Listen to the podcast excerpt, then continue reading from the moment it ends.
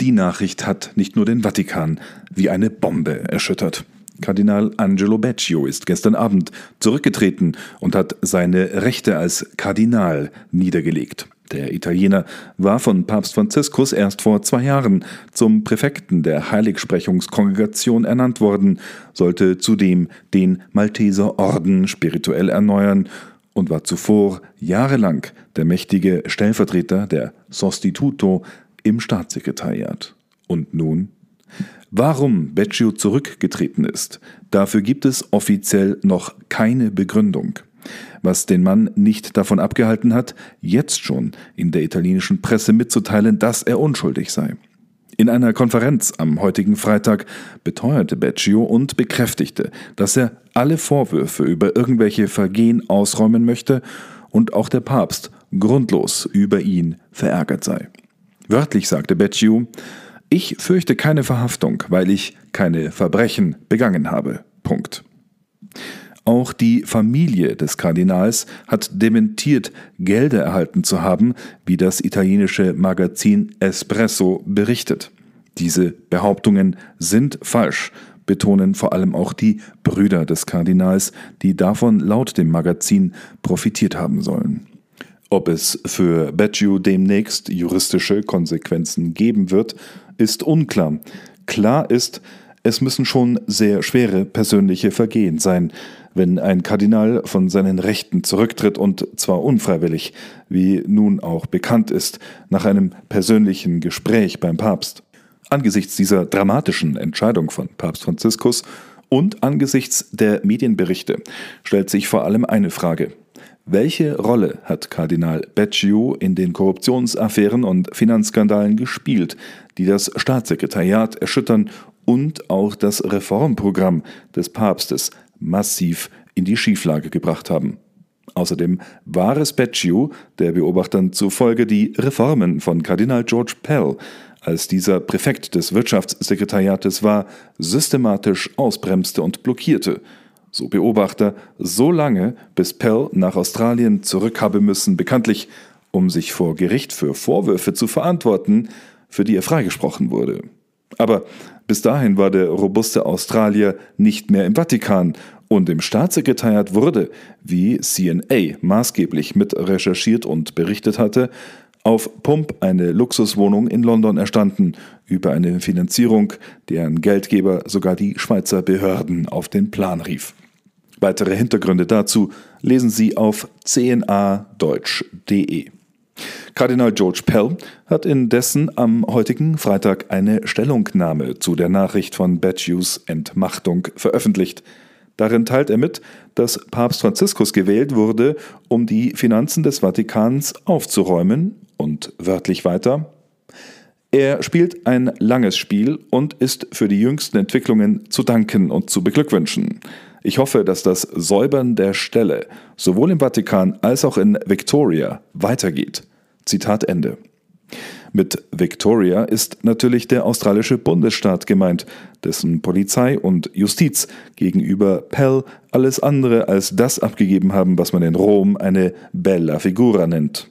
Apropos Bella Figura in Rom, kommen wir zu den neuesten Konflikten mit der Kirche in Deutschland, die diese Woche wieder eine Absage aus dem Vatikan kassiert hat, wie Rudolf Gehrig berichtet. Wie sehr müssen deutsche Katholiken eigentlich fürchten, dass sich die Kirche in Deutschland von der Weltkirche abspaltet? Glaubt man dem Vorsitzenden der Deutschen Bischofskonferenz, Bischof Georg Betzing, dann gibt es nichts zu befürchten. Der Limburger Bischof sagte erst am vergangenen Dienstag bei der Eröffnung der Herbstvollversammlung der Bischofskonferenz wörtlich, es gibt keine Tendenzen, uns irgendwie als Nationalkirche abzugrenzen. Nicht nur der sogenannte synodale Weg hat bei vielen Katholiken dennoch die Angst vor einem weiteren Schisma geweckt.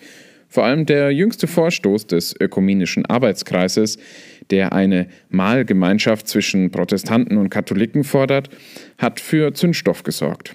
Besonders pikant, der Vorsitzende der Deutschen Bischofskonferenz, also Betzing, ist als Mitglied dieses Arbeitskreises maßgeblich am entsprechenden Dokument beteiligt, das eben jene Forderungen stellt. Das hat dazu geführt, dass der Limburger Bischof vor kurzem einen Brief aus Rom erhielt. Darin meldete die Glaubenskongregation massive Bedenken an. Sie betonte, dass die lehramtliche Auffassung in der Unterscheidung zwischen einer katholischen Eucharistiefeier und einem protestantischen Abendmahl zu gravierend seien, um eine wechselseitige Teilnahme zu ermöglichen. Wenige Tage später traf die Deutsche Bischofskonferenz am 22. September in Fulda zu ihrer Herbstvollversammlung zusammen. Kurz vor der Eröffnung erschien ein Interview mit dem Präfekten des päpstlichen Rates für die Einheit der Christen, Kardinal Kurt Koch. Darin betonte Koch nicht nur, dass die Bedenken der Glaubenskongregation sehr schwerwiegend sind. Auch Papst Franziskus sei besorgt über die Vorgänge, und zwar über die Situation der Kirche in Deutschland überhaupt. Dass Betzing über diese deutlichen Stoppschilder aus Rom verärgert war, wurde bereits während der Vollversammlung deutlich. Am Donnerstag wurde dann auch noch der E-Mail-Verkehr zwischen dem Vorsitzenden der Bischofskonferenz und dem apostolischen Nuntius in Berlin, Erzbischof Nikola Eterovic, veröffentlicht. Eterovic hatte das Schreiben der Glaubenskongregation zuerst erhalten und es nicht nur an Bischof Betzing, sondern auch an die übrigen Bischöfe in Deutschland weitergeleitet. Darüber ärgerte sich der Limburger. Darf ich Ihnen rückmelden, dass ich dies als einen ungebührlichen Vorgang empfinde, antwortete Betzing wörtlich. Es sei ihm als Adressaten, Zitat, ganz gewiss zugestanden, das Schreiben zu einem geeigneten Zeitpunkt vor der Herbstvollversammlung allen Bischöfen, auch den Weihbischöfen, zugänglich zu machen, dies ist doch wohl der übliche und schickliche Weg, so der Bischof.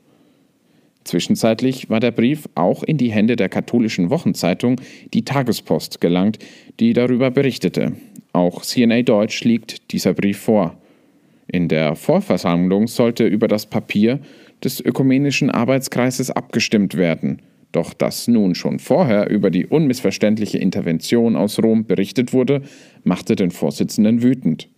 Wörtlich schrieb Betzing an Eterovic: Herr Nuntius, Sie sehen mich über diesen Vorgang sehr verärgert. Bitte stellen Sie sich darauf ein, dass ich Sie in der Vollversammlung am Dienstag danach fragen werde, ob es sich hierbei um ein Versehen, das wäre misslich, aber verzeihlich, oder um einen begründeten Vorgang handelt. Zitat Ende. Inwieweit innerhalb der Deutschen Bischofskonferenz das Schreiben tatsächlich diskutiert wurde, ist natürlich nicht bekannt. Offensichtlich ist jedoch, dass der Vorstoß zur Interkommunion vorerst gestoppt wurde. Bischof Betzing selbst gab in der Pressekonferenz am Donnerstag bekannt, dass man aus Respekt vor den kritischen Anmerkungen der Glaubenskongregation nicht über das Papier abgestimmt habe. Stattdessen beschäftige sich nun die Glaubenskommission der Bischofskonferenz damit, um auch den lehramtlichen Einwänden Rechnung zu tragen. Wie Sie, liebe Hörer, vielleicht mitbekommen haben, war auch CNA Deutsch bei der dreitägigen Vollversammlung der Bischofskonferenz in Fulda vor Ort. Unsere ausführlichen Hintergrundberichte können Sie jederzeit nachlesen auf unserer Homepage unter www.cnadeutsch.de. Besuchen Sie uns dafür gerne auch auf unserer Facebook-Seite oder folgen Sie uns auf Twitter. Vielen Dank, Rudolf. Zum Schluss noch eine richtig schöne Nachricht. Der Sohn des britischen Premierministers Boris Johnson wurde Anfang des Monats bereits katholisch getauft. Das bestätigte das Bistum Westminster am Dienstag dieser Woche, wie die Catholic News Agency CNA berichtete. In der Erklärung vom 22. September hieß es, wir können bestätigen, dass Wilfred Johnson am 12. September 2020 in der Kathedrale von Westminster in einer privaten Zeremonie, an der beide Eltern und eine kleine Anzahl von Gästen teilnahmen, in Übereinstimmung mit den aktuellen Richtlinien wegen Covid-19 getauft wurde. Wilfred Laurie Nicholas Johnson wurde am 29. April 2020 geboren. Bei der Bekanntgabe der Geburt ihres Sohnes auf Instagram sagte Carrie Simons, dass er Wilfried heiße nach Johnsons Großvater Laurie zu Ehren des eigenen Großpapas sowie Nicholas nach den beiden Ärzten Dr. Nick Price und Dr. Nick Hart, die das Leben des Premierministers retteten, nachdem dieser an Covid-19 erkrankt war. Ich könnte nicht glücklicher sein. Mein Herz ist erfüllt, schrieb die junge Mutter. Johnson ist der erste getaufte Katholik, der britischer Premierminister geworden ist. Stuart Reed, ebenfalls Katholik, der zur Zeit Johnsons als stellvertretender Herausgeber des Magazins The Spectator tätig war, sagte gegenüber der Catholic News Agency, er glaube, dass der Premierminister die Entscheidung, Wilfrid katholisch zu taufen, sehr ernsthaft und bewusst getroffen habe. Reed weiter. Boris ist nicht der offensichtlichste Christ in Westminster, aber sein Kind von der Katholikin Carrie in der Kirche taufen zu lassen, ist mit ziemlicher Sicherheit nichts, was er in einem Anfall von Ironie getan hat. Die hebt er sich für die Downing Street auf. Was Boris offenbar getan hat, ist, seiner Frau nachzugeben, wie es ein guter Mann tun sollte. Aber vielleicht steckt ja auch mehr dahinter. Zitat Ende. Was hinter den Nachrichten steckt, das hören Sie wieder nächste Woche, so Gott will. Das war der CNA Deutsch Podcast am Freitag, dem 25. September 2020. Mein Name ist Anjan Christoph Immer. Ich wünsche Ihnen einen gesegneten Sonntag und bis dahin eine gute Zeit. Wir hören uns.